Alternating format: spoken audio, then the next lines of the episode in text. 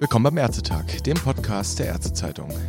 Auch wenn hier und da sich ein bisschen Corona-Müdigkeit breit macht, wir sind nach wie vor mitten in der Pandemie. Keiner kann heute sagen, wie sie sich weiterentwickeln wird. Und in solchen Zeiten, ja, da schlägt die Stunde der Modellierer, der Epidemiologen und Statistiker, die mit teils wirklich hochkomplexen Modellen eben unter anderem versuchen, künftige Pandemieverläufe zu erahnen. Kommt die zweite Welle oder kommt sie nicht? Die Frage ist nur, wie aussagekräftig und wie verlässlich sind Studienaussagen auf Basis solcher Modellierungen und wie steht es um die Grenzen und Limitationen? Darüber kann ich heute mit der Statistikerin Katharina Schüller reden. Sie ist Gründerin und Geschäftsführerin des statistischen Beratungsunternehmens Startup in München und von dort ist sie mir jetzt telefonisch zugeschaltet. Ich grüße Sie, Frau Schüller. Grüß Sie, Herr Nüssler. Warum wir heute reden, Frau Schüller, das hat einen ganz einfachen Grund. Sie sind nämlich ja Mitautorin der lesenswerten und ich würde sogar persönlich mal sagen unbedingt empfehlenswerten Unstatistik des Monats. Das machen Sie gemeinsam mit Gerd Gigerenser, Walter Krämer und Thomas Bauer und da nehmen Sie vier quasi regelmäßig statistische Interpretationen von Wissenschaft auseinander und versuchen das ein bisschen zurechtzurücken. Und zuletzt haben Sie sich dort wirklich ausführlich unter anderem mit der Zahl 60 Prozent beschäftigt. Die wird immer wieder als Schwellenwert für den Anteil der Smartphone-Nutzer genannt, die wir für die Corona-Warn-App zum Beispiel in Deutschland bräuchten, damit diese App überhaupt epidemiologisch wirksam, sage ich mal, werden kann. Frau Schüller, ohne dass wir diese Unstatistik-Ausgabe, die wir verlinken können in den Shownotes, jetzt in Gänze bereden wollen, ganz grob, was ist das Problem hinter dieser Zahl? Ja, erstmal vielen Dank, Herr Nüssler. Es freut mich sehr, dass Ihnen unsere Unstatistik gefällt. Genau darauf arbeiten wir ja hin. Diese 60 Prozent, die sind das Ergebnis einer Modellrechnung von Forschern der Universität Oxford. Und dafür gilt wie für alle Modellrechnungen, dass man eine Reihe von Annahmen treffen muss. Also ganz grundsätzlich erstmal drüber, hier in unserem Fall, wie funktionieren eigentlich diese Ansteckungen? Also laufen die von Mensch zu Mensch oder über die Umwelt? Nur von Menschen mit Symptomen oder auch von symptomfreien? Also das ist der, der grundlegende Mechanismus. Wo greifen da welche Zahnrädchen ineinander? Wo sind Stellschrauben? Das kann man sich vorstellen wie so ein Bauplan. Und die Stellschrauben bezeichnen wir als Parameter des Modells. Und dann kommt eben die Frage, wie sind diese Stellschrauben oder Parameter eingestellt? In dem Modell sind das zum Beispiel die Reproduktionszahl oder die Inkubationszeit. Und diese Annahmen in dem Modell, das die Forscher gerechnet haben, sind, dass die Reproduktionszahl zuerst bei zwei liegt, also deutlich höher, als wir sie momentan haben. Die Verdopplungszeit und die Inkubationszeit, die liegen je bei fünf Tagen. 60 Prozent der Infizierten haben Symptome. Die sind aber wiederum zehnmal so ansteckend wie symptomfreie. Und dann gibt es noch Übertragungen der Infektion über die Umwelt. Das sind etwa 10 Prozent, die kommen zum Beispiel über die Türgriffe. Und dann wird dann noch angenommen, dass das Virus sich dort für drei Tage hält. Also ganz schön viele Annahmen, ja. Mhm. Ähm, zusätzlich noch, wie gut funktioniert überhaupt die App. Das heißt, wenn jemand Symptome bekommt, wird er sofort isoliert, alle seine Kontakte begeben sich sofort in Quarantäne. Und wenn das alles zutrifft, dann müssen 60 Prozent der Bevölkerung die App nutzen, damit sich immer weniger Menschen anstecken. Sie haben es schon gesagt, wenn das alles zutrifft, das ist auch so, eine Kernaussage in eben dieser Unstatistik des Monats. Sie haben jetzt schon einige Parameter angesprochen, also das berühmte R ist da wieder drin, die Verdopplungszeit. Das Problem ist ja, wir befinden uns ja in Sachen Coronavirus, nicht nur, aber im Speziellen jetzt, was das Coronavirus, das SARS-Coronavirus 2 betrifft, ja in einer Situation, wo wir wissenschaftlich noch gar nicht wirklich valide gewisse Dinge kennen. Also wir haben ein paar frühe Studien aus China, aus den ersten Ausbrüchen, Anführungsstrichen. Wir haben jetzt immer mehr Evidenz aus der Pandemie, aber es sind ja immer noch Unsicherheiten drin. Das heißt doch dann, Frau Schüller, diese Annahmen, diese Eingangsparameter, mit denen da gearbeitet wird, wenn die einer Unsicherheit unterliegen, dann unterliegt doch auch das Ergebnis dieses Modells einer Unsicherheit. Ja, das tut es. Ja, diese Unsicherheit, die ist in dem Modell auf jeden Fall drin und die kommt aus verschiedensten Quellen heraus. Einerseits, dass wir nicht wissen, ob das Modell an sich wirklich komplett richtig ist. Ich meine, die Diskussion hatten, hatten wir ja mal, ich glaube, Hendrik Streeck bei Lanz hat das, hat das ausgeführt, wird das Virus zum Beispiel auch über Katzen übertragen mhm. oder eben nicht? Kann es mhm. über Türklinken kommen oder nicht? Oder passiert es?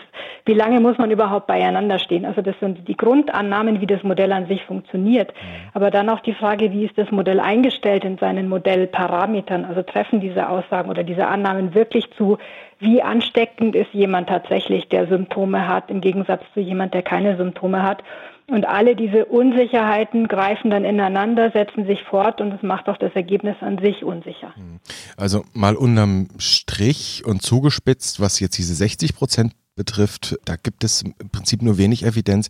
Diese 60 Prozent ist eine reine Vermutung. Nicht in dem Sinne, dass es sich um jetzt eine total wilde Spekulation handelt. Also so würde ich es jetzt nicht sagen. Man okay. versucht schon, diese Parametereinstellungen aus Daten zu schätzen, so gut es geht. Und was das Grundmodell angeht, gibt es natürlich Erfahrungen aus früheren Epidemien, auch im Zusammenhang mit, mit verwandten Viren. Mhm. Man muss aber, das stimmt, zu Beginn sehr grobe Erfahrungswerte annehmen. Also die ersten Corona-Ausbreitungsmodelle haben noch mit Reproduktionszahlen von zwei bis vier gerechnet. Je mehr Daten ich aber sammeln kann im Laufe einer Pandemie, umso stärker kann ich die Annahmen aus diesen beobachteten Daten ableiten.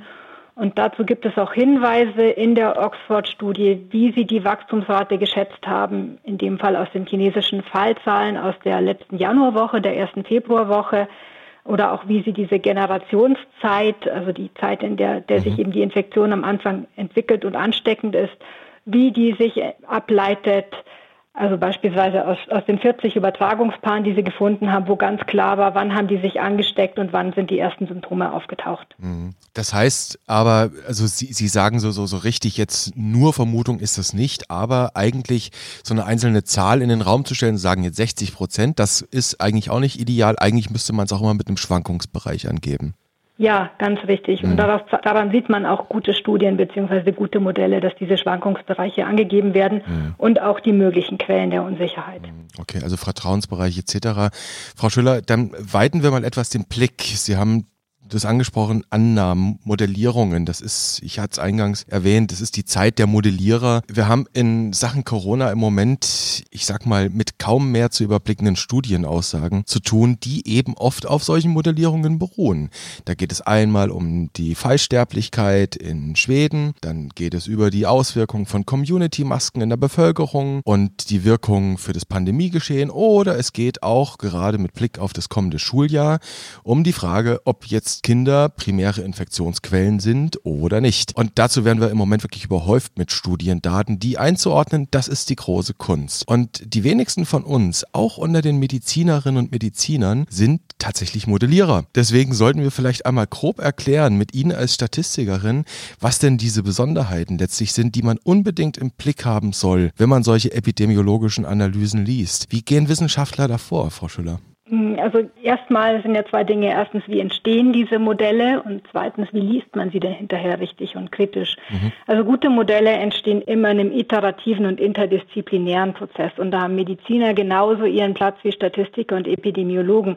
Am Anfang braucht es ja genau diese fachliche Expertise, in, in unserem Fall etwa Virologen oder Infektiologen, denn es braucht ein Verständnis dafür, wie eigentlich diese Infektionen ablaufen, also eine Vorstellung vom man kann sagen, vom System und von dessen relevanten Elementen. Also spielen da Menschen eine Rolle, Türklinken oder eben auch die berühmten Katzen.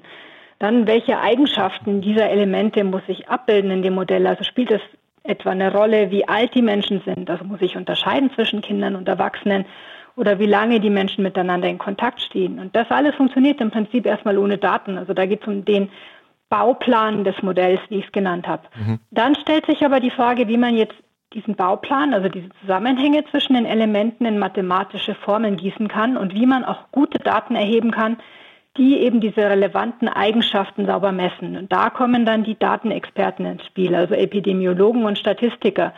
Die erstellen eben ein mathematisches Modell, nutzen die verfügbaren Daten, um dann dessen Einstellungen, die Einstellungen des Modells möglichst gut an die Realität anzupassen, damit dieses Modell plausible Ergebnisse produzieren kann. Mhm. Das können Prognosen sein oder eben auch äh, Szenariorechnungen. Wenn jetzt dieses Modell steht, lassen sich damit solche Modellrechnungen durchführen und dann gehört es eben dazu zu prüfen, sind die Ergebnisse plausibel, wie stark hängen die Ergebnisse von den Parametern ab? Also das ist eine Sensitivitätsrechnung. Und dann gibt es, das macht es kompliziert, in der Zwischenzeit meistens noch neue Daten. Also kann man eigentlich dann wieder mehr oder weniger von vorne anfangen, das Modell weiter verfeinern und eigentlich ist man auch nie fertig. Mhm. Also im Prinzip läuft es in so einer Pandemie dann darauf hinaus, dass man eigentlich so Living Models entwickelt, die ähm, kontinuierlich geprüft werden über die neuen Daten, die man weiter füttert und schaut, hm, wo verändert sich etwas, wo passt es nicht mehr mit der Realität und dann das Modell idealerweise, Sie haben es gesagt, iterativer Prozess anpasst. Richtig. Und was sich dann auch mit der Zeit rauskristallisiert, ist eben doch, dass manche dieser Annahmen oder Erkenntnisse, auch die man hat, dass sie dann doch sich als relativ stabil rauskristallisieren. Also beispielsweise die Letalität. Da gab es ja schon am, ganz am Anfang, hat, hat da Christian Drosten die Vermutung geäußert, dass die sich irgendwo im Bereich zwischen 0,3 Prozent und 0,7 Prozent bewegt. Also die Wahrscheinlichkeit zu versterben, mhm. wenn man sich eben angesteckt hat. Und das bestätigen sehr viele Studien. Man landet eigentlich immer in diesem Bereich wieder drin, zwischen 0,3 und jetzt meistens 0,5 Prozent. Mhm, das ist der wachsende äh, ja, Evidenzgewinn, der das Bild irgendwann klarer macht. Dennoch, ich will noch mal ein bisschen mit spitzer Zunge da reingehen.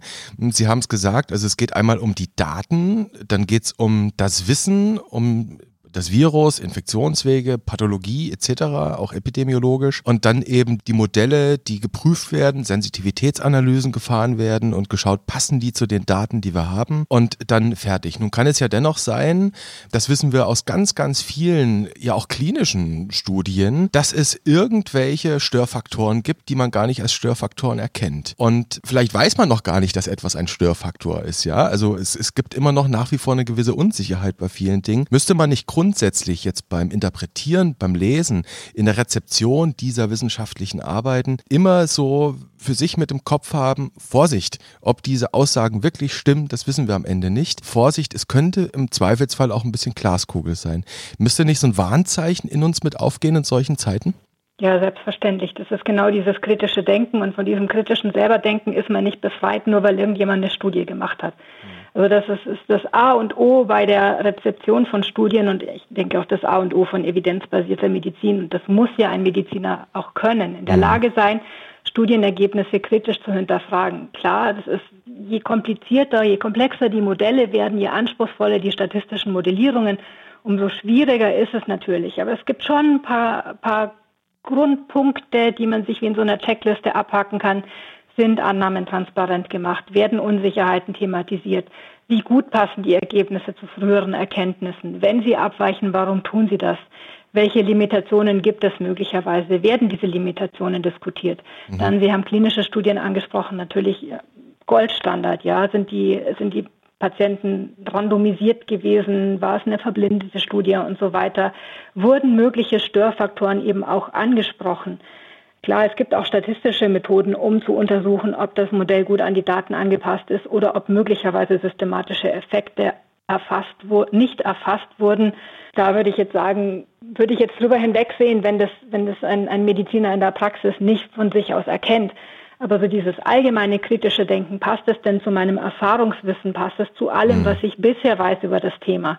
Das ist, glaube ich, schon mal ein ganz guter Ansatzpunkt. Mhm. Sie haben die Limitation angesprochen, auf die man, also ich gucke in der Regel sogar immer ans Ende in so eine Arbeit hinein, bevor ich anfange vorne zu lesen und schaue mir mal die Stärken und die Limitationen an. Und ich, es gab neulich eine Arbeit in den Proceedings, ging es, glaube ich, auch um die Masken, inwieweit die schützen und inwieweit die auf die Pandemie gewirkt haben in den USA. Und dann haben die Autoren dort eine Reihe von Limitationen ihres Modells aufgezählt, also wirklich ganz viele, wo man dann das Gefühl hatte, mh, hm, okay, also nichts Genaues weiß man nicht. Und am Ende haben sie dann trotzdem drunter geschrieben, aber dennoch glauben wir an die Aussagen unserer Studie.